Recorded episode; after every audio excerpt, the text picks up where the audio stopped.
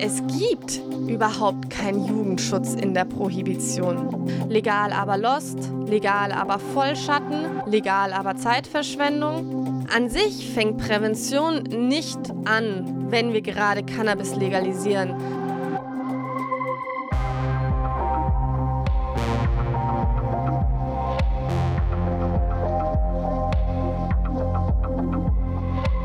Psychoaktiv euer Drogen- und Alkohol-Podcast mit Stefanie Bötsch. Zieht's euch rein.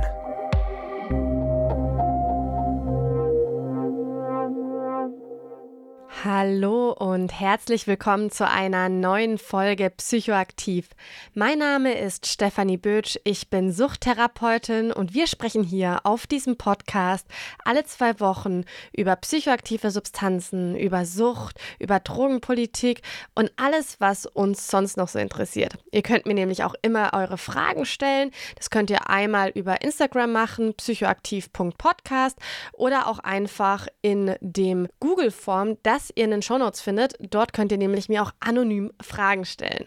Das alles machen wir wissenschaftsbasiert und heute geht es um den Themenschwerpunkt Drogenpolitik. Und heute ist der 23.02. und tatsächlich ist heute der Tag, wo der Bundestag den ersten Teil der Cannabis-Reform tatsächlich verabschiedet hat. Er hat eine Mehrheit bekommen und wurde verabschiedet und darf jetzt durch den Bundesrat.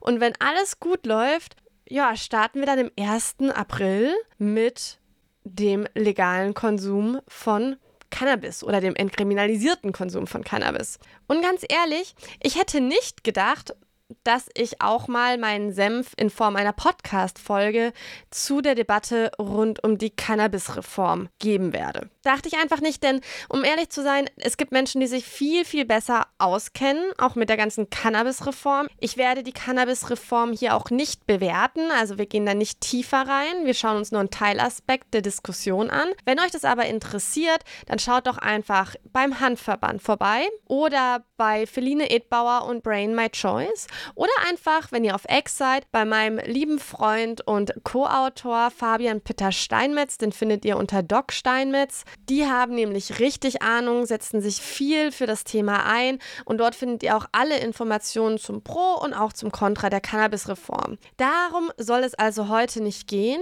Ich möchte heute mit euch über Jugendschutz sprechen. Denn ganz ehrlich, das ist so ein Thema, oder das ist so ein Argument, was mir in den letzten Wochen immer mehr auf den Sack gegangen ist, um es mal ganz salopp zu sagen. Warum ist es so?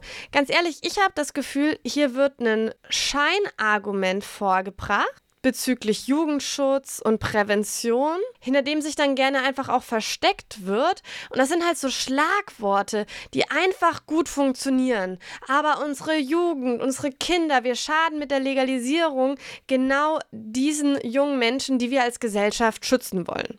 Grundlegend stimme ich dem natürlich auch erstmal zu. Es braucht einen Jugendschutz. Ich finde es aber nicht okay, dass sich einfach hinter so ja, Buzzwörtern versteckt wird. Und weil mir das so auf die Nerven ging in letzter Zeit, habe ich mich heute ganz spontan dazu entschlossen, mit euch ein bisschen das Thema Prävention und auch wirklich Cannabisprävention bei Jugendlichen anzuschauen. Lasst uns in das Thema reinstarten. Grundlegend ist erstmal zu sagen, dass Prävention nicht gleich Prävention ist. Wir unterscheiden da zwischen verschiedenen Stufen von Prävention. Und zwar gibt es einmal die Primärprävention. Die Primärprävention, die setzt vor dem Eintreten einer Erkrankung ein. Also das sind, können ganz verschiedene Sachen sein. Das muss ja nicht immer sich nur um Substanzen drehen. Das kann auch so Sachen sein, dass Bewegung viele Erkrankungen präveniert oder dass auch ja die Auseinandersetzung mit der Psyche, ohne jetzt eine Erkrankung auftreten zu haben, verschiedene Erkrankungen prävenieren können. Ne? Also einfach, was man machen kann, um seine Gesundheit zu erhalten. Das ist die Frage, die wir uns in der Primärprävention stellen.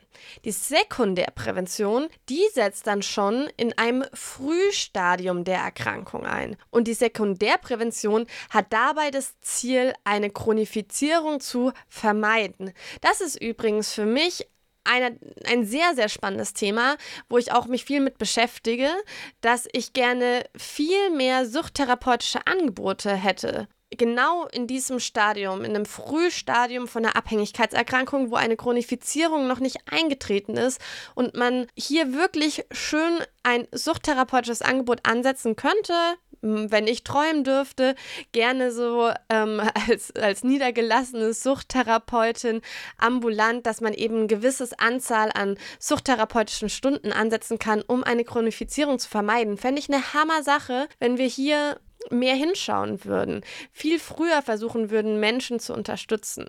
Das wäre sekundärpräventiv, eine Chronifizierung zu vermeiden. Es gibt dann auch noch Tertiärprävention. Hier geht es darum, nach einer Akutbehandlung Folgeschäden zu vermeiden. Hier kann es innerhalb der Suchterkrankung darum gehen, dass Rückfälle vermieden werden, das gibt es aber auch bei ganz anderen Erkrankungen. Und es gibt tatsächlich auch, und das sage ich nur, damit ich es mal gesagt habe, eine Quartärprävention. Und hier versucht man zu verhindern, dass es keine Übermedikation gibt. Das spielt vor allem bei alten Menschen eine große Rolle. Das jetzt mal so als kleine Übersicht, wo Prävention eigentlich überall ansetzt. Wenn wir von der Cannabis-Legalisierung sprechen, beziehungsweise wenn wir da nach Prävention schreien, geht es maßgeblich um die Primärprävention, also die Prävention vor dem Eintreten der Erkrankung.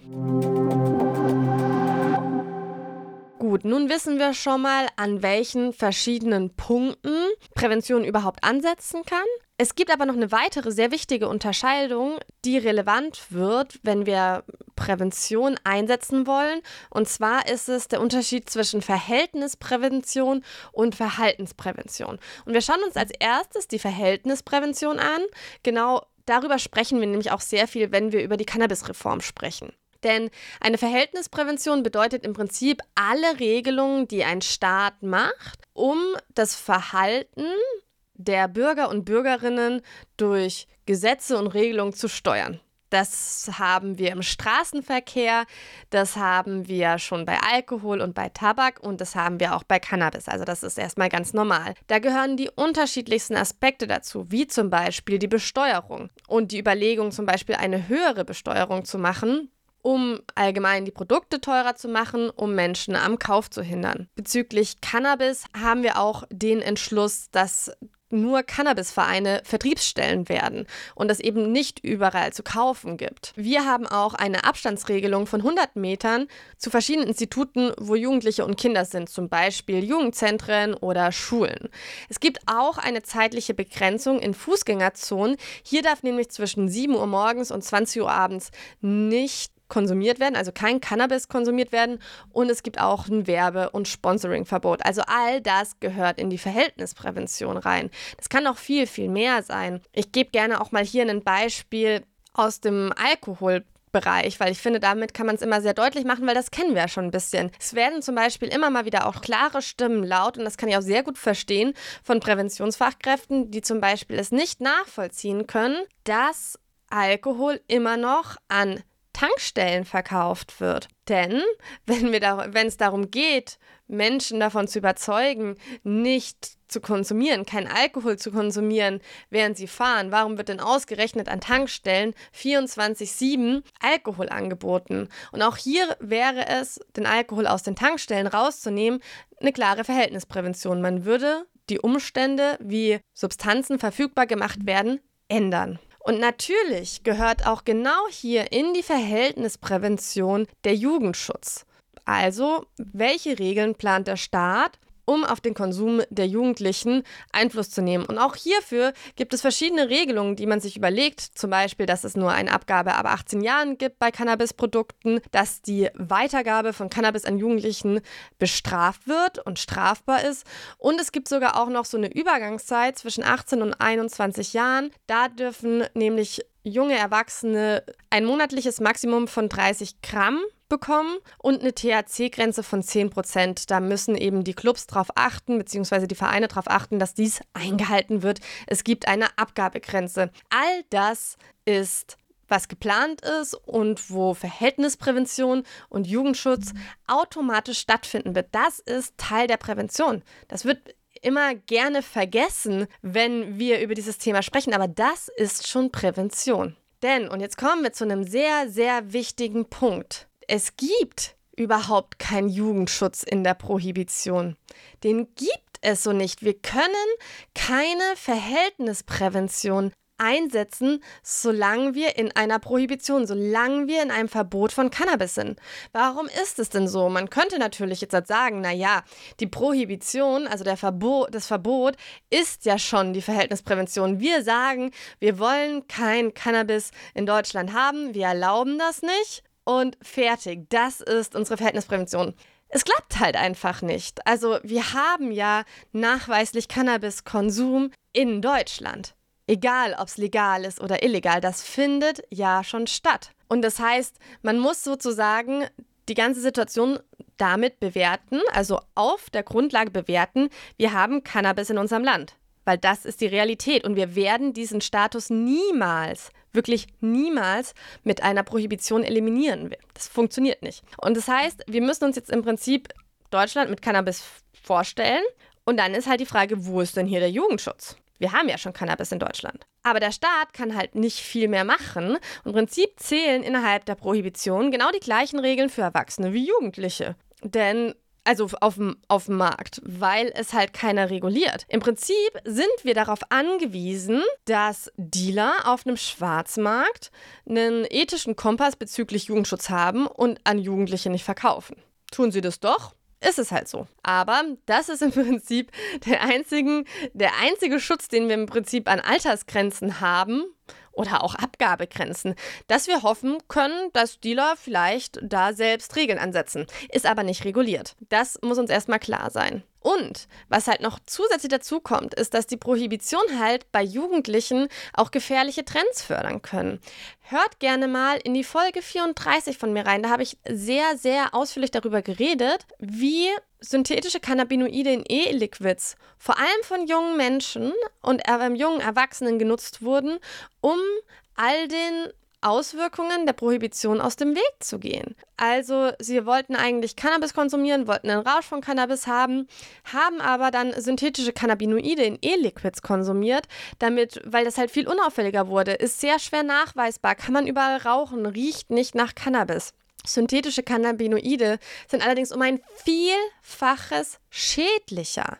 Und auch das ist eben eine Problematik, die wir einfach mitnehmen in der Prohibition, dass Menschen versuchen, logischerweise der Strafverfolgung aus dem Weg zu gehen und junge Menschen versuchen, der Strafverfolgung aus dem Weg zu gehen und sich dadurch Trends manifestieren, die halt noch viel gefährlicher sind wie der Grundkonsum selbst, also der Cannabiskonsum. All das spielt sich sehr schnell in einem regularienfreien Raum ab. Und dementsprechend ist es mir super wichtig, dass einfach klar ist, es gibt keinen Jugendschutz in der Prohibition. Es macht den Jugendschutz unfassbar schwer und kann dafür sorgen, dass sich eben Trends entwickeln, die eine Situation noch deutlich verschärfen.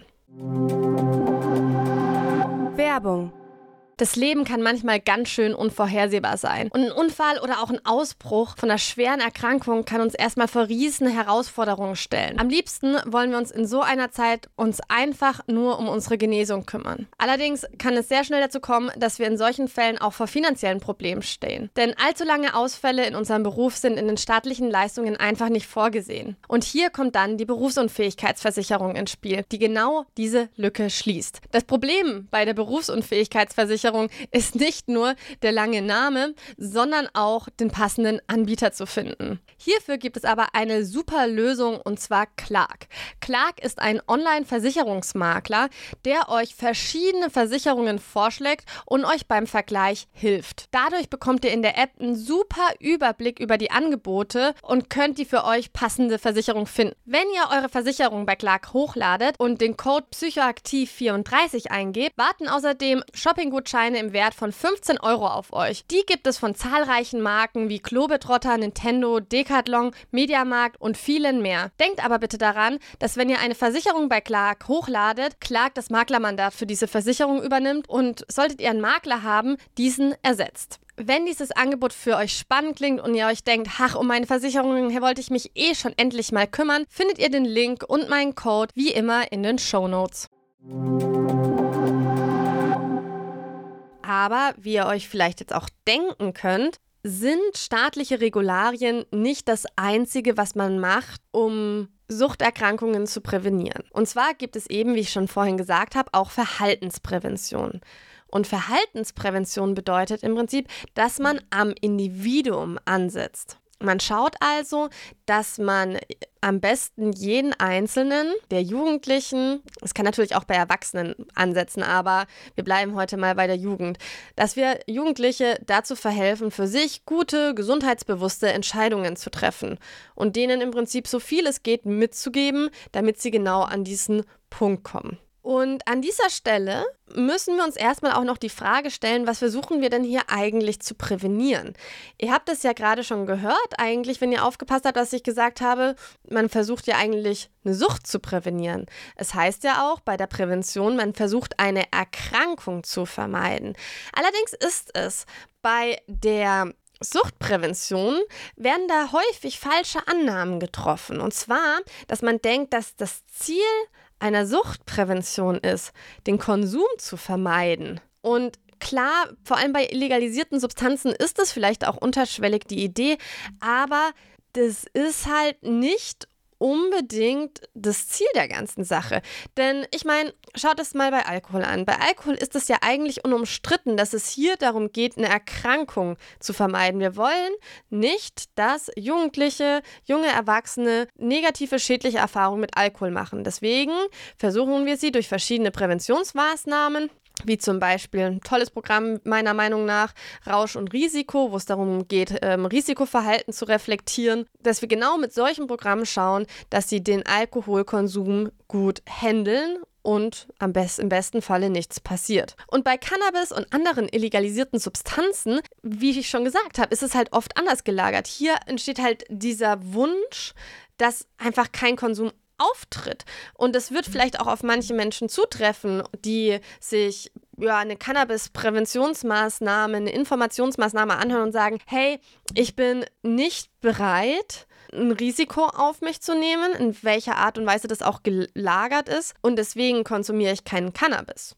Das können die unterschiedlichsten Gründe sein. Zum Beispiel, man ist Sportler und merkt, ja, okay, irgendwie fällt mir nichts anderes ein, als ein Joint, äh, Cannabis in einem Joint zu konsumieren und Rauchen ist nicht gut für meine sportliche Karriere. Ich habe keine Lust auf das Risiko, also konsumiere ich kein Cannabis. So, das kann stattfinden, aber wir werden es niemals verhindern können, dass kein Jugendlicher Cannabis konsumiert. Den Anspruch haben wir ja auch nicht bei Alkohol. Den müssen wir bei Cannabis und bei den meisten anderen Substanzen gar nicht ansetzen. Und wir müssen uns da erstmal grundlegend damit anfreunden, dass es auch für Cannabis gilt. Im Allgemeinen, dass es nicht darum geht, den Konsum zu verhindern, sondern eine Erkrankung zu verhindern. Denn ich sag's euch, wie es ist. Es wird immer Jugendliche geben, die konsumieren, die Cannabis konsumieren und die meisten werden aufgrund diesen Konsums keine Probleme entwickeln. Denn die meisten entwickeln daraus keine Abhängigkeitserkrankung oder andere größere Probleme. So ist es nun mal. Und das ist erstmal so der Ansatzpunkt. Ne? Wir wollen Krankung verhindern, bewussten Konsum fördern, eine Kompetenz erweitern. Und auch das ist viel, viel schwerer innerhalb von der Prohibition, weil wir mit der Prohibition immer noch auch ganz klar in Regularien ausdrücken, wir wollen, dass das nicht da ist. Aber es ist halt da. Und mit der Realität müssen wir irgendwo leben. Wie findet denn dann auch so eine Prävention statt? Es gibt auf der einen Seite die Informationsprävention. Ich nenne es jetzt mal so, das ist kein offizieller Begriff, aber im Prinzip möchte ich zwei Teile der Verhaltensprävention ein bisschen geteilt betrachten. Und zwar ist die Information einfach eine Informationsveranstaltung, eine Aufklärung. Im Prinzip können wir sagen, dass dieser Podcast in die Verhaltensprävention, in die Information fällt. Ich nenne mich selbst nie, Präven dass ich irgendwie groß in Prävention bin, finde ich mich nämlich nicht. Ich bin Suchttherapeutin. Ich war schon immer in der Intervention verankert und möchte dort auch bleiben. Aber natürlich kläre ich mit meinem Podcast auf und bin wahrscheinlich irgendwo Primär-, Sekundärprävention, vielleicht auch Tertiärprävention angeordnet und mache Verhaltensprävention. Kann man schon so verargumentieren. Ich weiß nicht, ob ihr es mitbekommen habt, aber zur Informationsprävention, die meiner Meinung nach super schief gelaufen ist, gehörte auch die Plakatwerbung des Bundesgesundheitsministeriums. Das dachte, dass es gut wäre, in der ganzen Republik so Plakate aufzuhängen, auf den stand legal aber lost, legal aber Vollschatten, legal aber Zeitverschwendung. Ja, auch das zählt zur Individualinformationsprävention und ich habe mich furchtbar geärgert über diese Plakataktion. Erstmal unfassbar stigmatisierend. Es bezeichnet Menschen als lost, als dass sie einen Vollschatten haben. Also Vollschatten bedeutet ja im Prinzip idiotisch sein. So kenne ich das auf jeden Fall aus Franken. Da nutzen wir es ja im Sinne von, du hast ja einen Vollschatten, du bist doch bescheuert, also es ist ein Synonym. Oder legal, aber Zeitverschwendung, ne? Und das sind la lauter Sachen, wo ich mir denke, so sag mal, geht's noch, Menschen so doll zu stigmatisieren, die konsumieren?